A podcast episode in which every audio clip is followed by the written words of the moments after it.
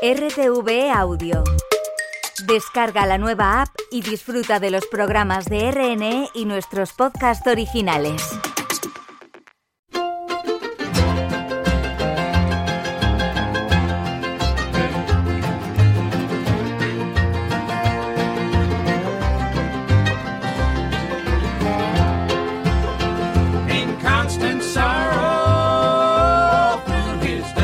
Vico, buenas noches.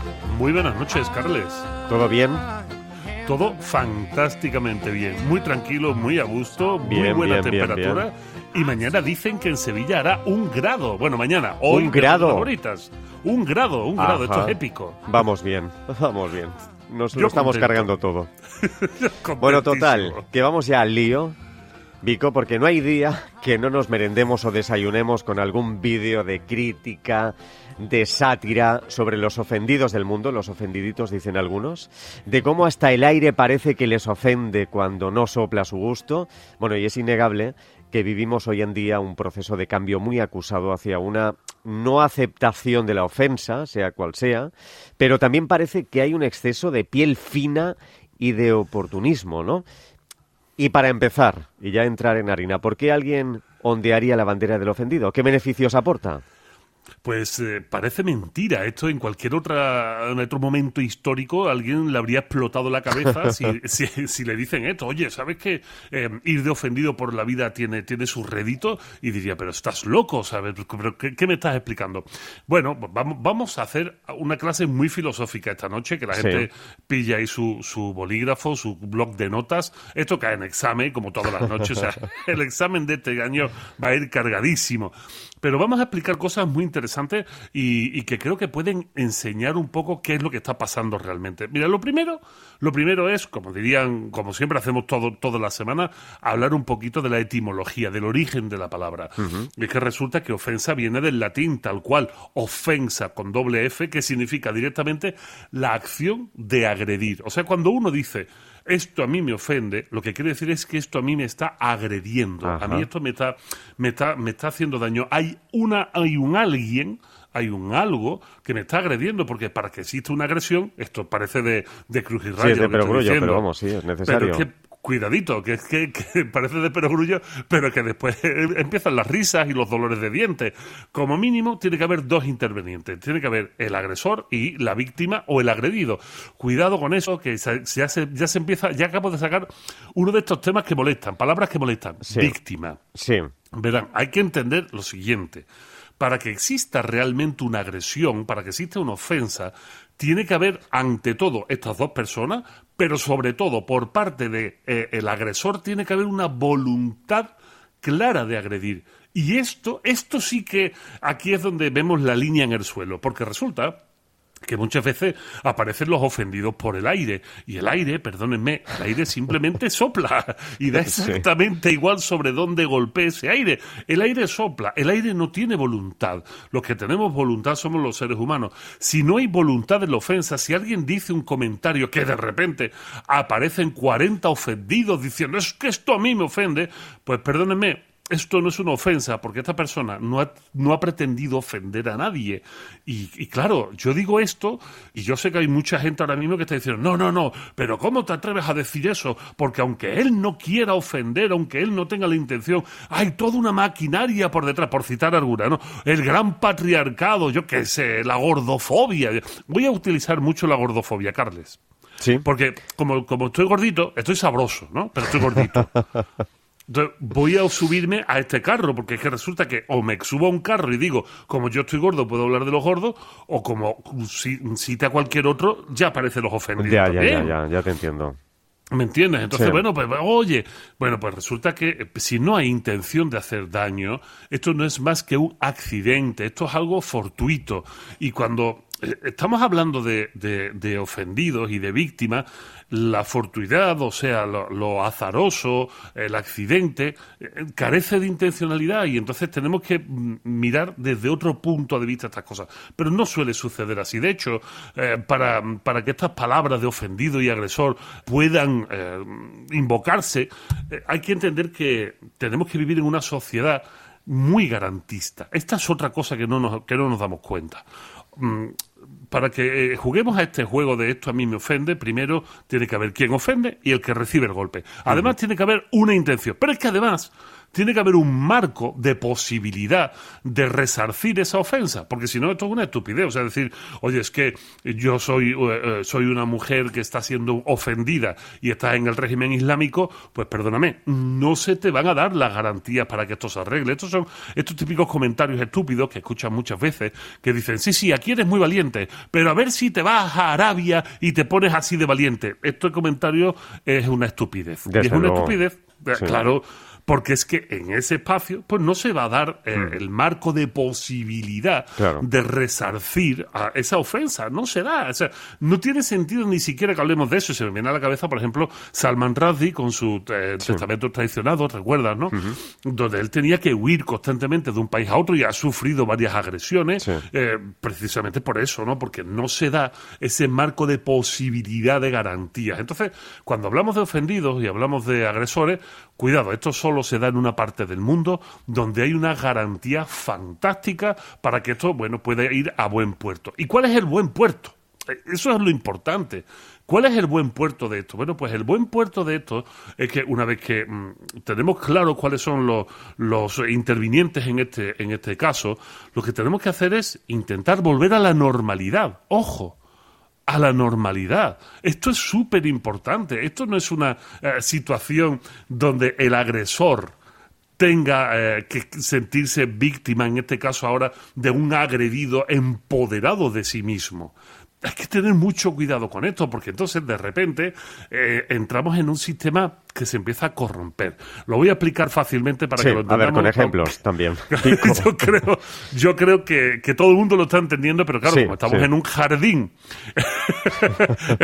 que en cualquier momento nos va a caer la del pulpo, pues claro, hay que ir con cuidado. Pero lo voy a poner muy fácil. Por ejemplo, hablamos hablemos de gordo, fantástico. Ya aquí estoy yo, aquí estoy yo el primero. De repente aparecen eh, adalides de eh, que van en contra de la gordofobia. ¿Y qué es la gordofobia? Bueno, la gordofobia, si eh, lo intentamos examinar, que realmente esto es un neologismo, como podemos decir la cutrefobia, todo el que odia lo cutre, ¿no? Bueno, pues la gordofobia es, eh, eh, según los gordos, aquí puedo hablar con propiedad, oye, que peso cien- casi 150 kilos, ¿de acuerdo? Sí. Eh, pues según los gordos, hay, hay una especie de complot internacional mundial de la heteronormatividad, o sea, aquellos que se consideran eh, cuerpos normativos, o sea, que son los que les gusta a todo el mundo, no nos andemos con gilipolleces, ¿eh? Que, que esta es otra, es que... Y de repente dices, no, no, no, es que tenemos que ser body friendly, tenemos que ser amigos del cuerpo, y es que estar gordo no significa estar enfermo ni estar mal, y además hay un complot contra los gordos y tenemos que cambiar el mundo para que los gordos puedan vivir mejor en este mundo de, de, de normatividades, o sea, de personas no voy a decir flacas, sino de personas que no tienen sobrepeso, que no están gordos y que por tanto no tienen todos los problemas. Y de repente el gordo aquí eh, eh, toma el papel de víctima. ¿Y qué sucede en un sistema de garantías? Y esto es muy importante. En un sistema de garantías lo que sucede es que las víctimas siempre tienen que ser protegidas. Y esto se malinterpreta. Una cosa es que se proteja a la víctima y otra cosa es que la víctima de repente acabe convirtiéndose en el brazo azotador en contra de todo lo que considere gordofóbico. Porque esta víctima que es mm, protegida por un sistema de garantía dice, oye, es que este sistema es mío, es que ahora yo voy a ser el que agreda, pero además voy a agredir con la legitimidad que me da el sistema. Y esto es muy fuerte hablar de esto, pero esto es una realidad muy palpable. De repente estamos viendo en TikTok, estamos viendo en muchas redes sociales comentarios de este estilo diciendo es que el mundo no está hecho para los gordos y tenemos nosotros que cambiar el mundo. Pues, pues yo no, no estoy de acuerdo con eso y te lo voy a explicar. Venga, fácilmente. sí, a ver, ¿cómo lo ves tú eso? Tío, yo peso 150 kilos, pero eh, si yo quiero entrar en, en un traje de baño de un tío como tú, que eres una grácil gacela, pues el que tengo que poner los kilos, nunca mejor dicho, en juego soy yo. El que tiene que hacer este esfuerzo, si yo me quiero ver como tú, soy yo. Es que yo, ¿verdad? Y perdónenme, lo que dulcifica la gordura. Eh, durante mi periodo de cáncer, una de las cosas que tuve que hacer fue bajar de peso, dejar el azúcar, eh, y bueno, pues me apareció una hipertensión que yo nunca eh, había sabido que estaba ahí, y simplemente porque, porque estoy obeso, porque peso mucho, y por mucho que uno quiera autoengañarse creyendo que está sano, pues perdóname, es que no estoy sano, es que tengo obesidad y esta obesidad me puede llevar a una situación muy peligrosa. Y yo no puedo, no puedo ser tan imbécil de intentar normalizar la obesidad y decir que tenemos que amar nuestro cuerpo porque mi cuerpo sea gordo, porque directamente siendo gordo tengo 15 o 20 años menos de vida que otros. Sin embargo, en un sistema de garantías, aquel que es víctima de repente encuentra el atractivo, se pervierte este sistema, se desbalancea y de repente me convierto en un agresor falsamente legitimado. O sea, yo, que soy gordo, puedo hablar de gordofobia porque los normativos son la escoria supremacista que debería desaparecer. ¿Por qué? porque hay más, o sea, porque lo, pues, ojalá todo fuera así, porque si nos vamos ahora a un país, y perdónenme mis amigos mexicanos, si nos vamos a México, nos vamos a dar cuenta que lo normal es estar gordo y que esto no trae ninguna garantía. O sea, en un país como México, eh, sí es cierto que ya consiguen sobrevivir hasta los 72 años, pero sin embargo los que llegan a 72 años no es ni el 10% de la población. Y es precisamente porque es uno de los países más gordos del mundo, con mayor número de obesidad del mundo. Tenemos mucho cuidado con esto, sobre todo porque esto tiene dos consecuencias, o más de dos consecuencias, Carles, pero esto tiene una serie de consecuencias muy graves. Vivimos en un, en un sistema de garantía, un sistema que ha costado esfuerzo conseguir, y cuando digo esfuerzo, esta es otra que me molesta mucho. Los esfuerzos no es eh, TikTok, o sea, no es, no, es colgar estados de Facebook, no es mandar Twitter. Los esfuerzos son que estos derechos humanos de los que somos nosotros eh, herederos han sido logrados gracias a revoluciones. Gracias a la revolución de 1789 que acabó con un montón de cabezas esparcidas, gracias a, la revolución rusa, por ejemplo, de 1917, gracias a las muertes de la Primera y Segunda Guerra Mundial. Cuidado, que, que cuando hablamos de los logros, los logros de los derechos humanos, los logros de la sociedad, todos estos logros eh, se erigen sobre gente que ha fallecido para conseguir que el futuro tenga estos logros, no para que el sistema se desbalancee. Y ya bien estamos hablando de cuestiones triviales como puede ser los gordos, pero también estamos hablando de otras cuestiones como son, por ejemplo, los movimientos eh, antitolerantes cuidado, en estos sistemas de garantía, ahora de repente, de repente, sistemas que son, o ideas que son intolerantes, se aprovechan de la tolerancia del sistema, de estas garantías del sistema, para reivindicar que, joder, es que yo también tengo derecho a ser un nazi es que yo también tengo derecho a esgrimir ahora mi opinión porque me dé la gana, porque el sistema me lo permite, aunque mi opinión vaya a sabotear y reventar el sistema. Hay una cosa que no te lo pongo en el guion, pero como tenemos tiempo lo voy a contar, y esto sí que cae en examen, que, se llama la, paradoja de Popper, la paradoja de Karl Popper. Esto, esto es muy interesante. Karl Popper, que bueno, pues es uno de estos grandes eh, desarrolladores de la filosofía del siglo XX y que trabaja mucho el hecho comunicativo y el hecho de la política y de lo social, nos explica que los sistemas tolerantes como el nuestro dan la posibilidad de que ideas intolerantes se generen dentro de él. Sin embargo, dice Karl Popper, ¿tiene un sistema tolerante que tolerar a los intolerantes? Esto es lo que están escribiendo muchísimo bajo esta eh, falsa... Qué gran pregunta, ¿eh? Qué gran pregunta. Hombre, esto, esto ahora mismo lo tenemos encima de la mesa en muchos eh, aspectos diferentes y es el espejismo, el falso espejismo de la victimización. Yo estoy siendo perseguido por mis ideas, sé que mis ideas no son las ideas normativas, o sea, democráticas, comunes, las que todos eh, estamos disfrutando y viviendo, pero a mí este sistema me tiene que permitir poder eh, buscar gente que se sume a estas causas intolerantes que van en contra del propio sistema. Y dice Karl Popper, pues miren ustedes, esto no puede ser así. Si queremos la supervivencia de un sistema tolerante, a estos intolerantes tenemos primero que localizarlos. Después, marcarlos con el dedo. Estos son intolerantes, ya seas un eh, paladín de la causa contragordofóbica, o ya seas un fascista, o un comunista, o un anarquista radical, o un lo que te dé la gana, ¿vale? Lo que, como quiera, el ista que le quieras poner y el, nombre. Quizás que la palabra comunista aquí la gente se me pone un poco de pelo, pero bueno, vamos a matizar. Un estalinista, vaya, ya está. Este si es un hijo de puta, lo mire por donde lo mire, ya está, ¿sabes? no, hay, ningún problema, nadie se va a ofender. Sí, porque ya sabes que son asuntos delicados, ¿eh? Hombre, estamos Sobre todo los políticos, sí, sí, muchos jardines. son muchos jardines, pero bueno, ya así, con esta matización, yo creo que queda claro. No creo que nadie quiera defender el estalinismo, el leninismo, el trotskismo, no te digo que no, pero el estalinismo no. Bueno, ¿hacia dónde va Karpov? Karpov dice, primero localicémoslos, después etiquetémoslos, estos son estos, después intentemos convencerlos de que están equivocados y que abandonen esta, este movimiento. ¡Wow! O sea, wow. O sea, primero, oye, tú mm, eh, estás aprovechándote de este sistema, sabemos quién eres, sabemos de qué pie cogea, hazme el favor de abandonar esto. Pero, dice Popper, en el caso de que estos movimientos intolerantes lleguen a promover ejercicios de violencia, en el momento que esto suceda, es el Estado que es el único legitimado para ejercer la violencia, esto se le ha olvidado todo el mundo. A ver, en una manifestación el que puede dar golpes es la policía, no el que lo está recibiendo. Y recibir los golpes y defenderte, el hecho de la defensa ante los golpes, implica un delito. ¿Por qué?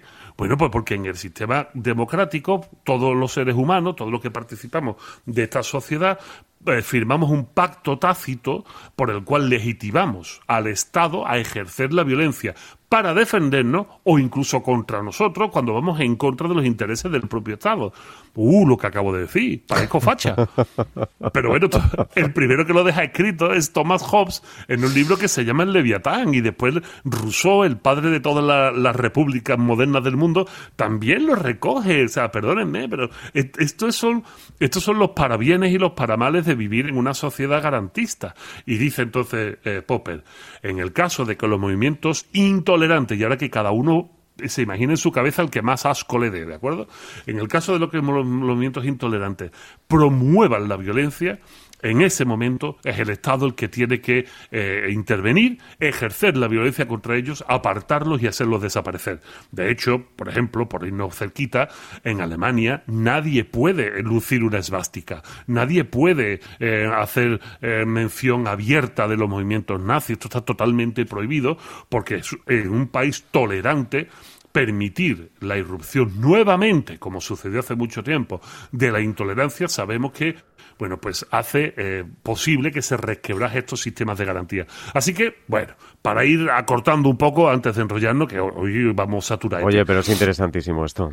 Hombre, tío, es que se nos olvidan los mínimos rudimentos, Carles. Sí, sí, sí, sí. sí se nos olvida los mínimos rudimentos y la gente no se da cuenta de que, de que esta falsa legitimidad de la violencia por parte de las víctimas, o sea, la violencia, estamos hablando ya no una violencia física, sino una imposición moral, o sea, el creerse eh, moralmente superiores porque son víctimas, esto es un error. Esto es un error. No, por ser víctima tú no eres moralmente superior. Tú simplemente eres una persona que necesita ser resarcida y quedarte en igualdad de como estabas antes de que te ofendieran. Nada más. No por encima y no procurar ahora intentar generar estos grandes cambios. Porque si no, hay dos problemas que son los que ahora mismo estamos viendo encima de la mesa.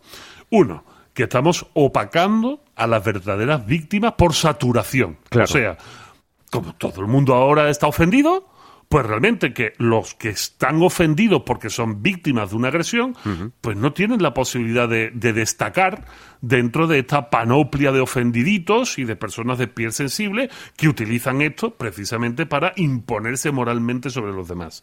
Y dos, esto además, para colmo, siendo el ser humano como somos, que somos, somos raritos de cojones, Pues, pues genera el efecto contrario de lo que se busca. Cuando hay tanta saturación de víctimas eh, pidiendo, eh, exigiendo que desaparezcan sus agresores, sea quienes sean, aunque sea el viento, finalmente hacemos que la sociedad se anestesie se anestesie. O sea, ya no solo es que eh, no aparezcan las verdaderas víctimas, es que ya no nos importa a nadie que salga quejándose.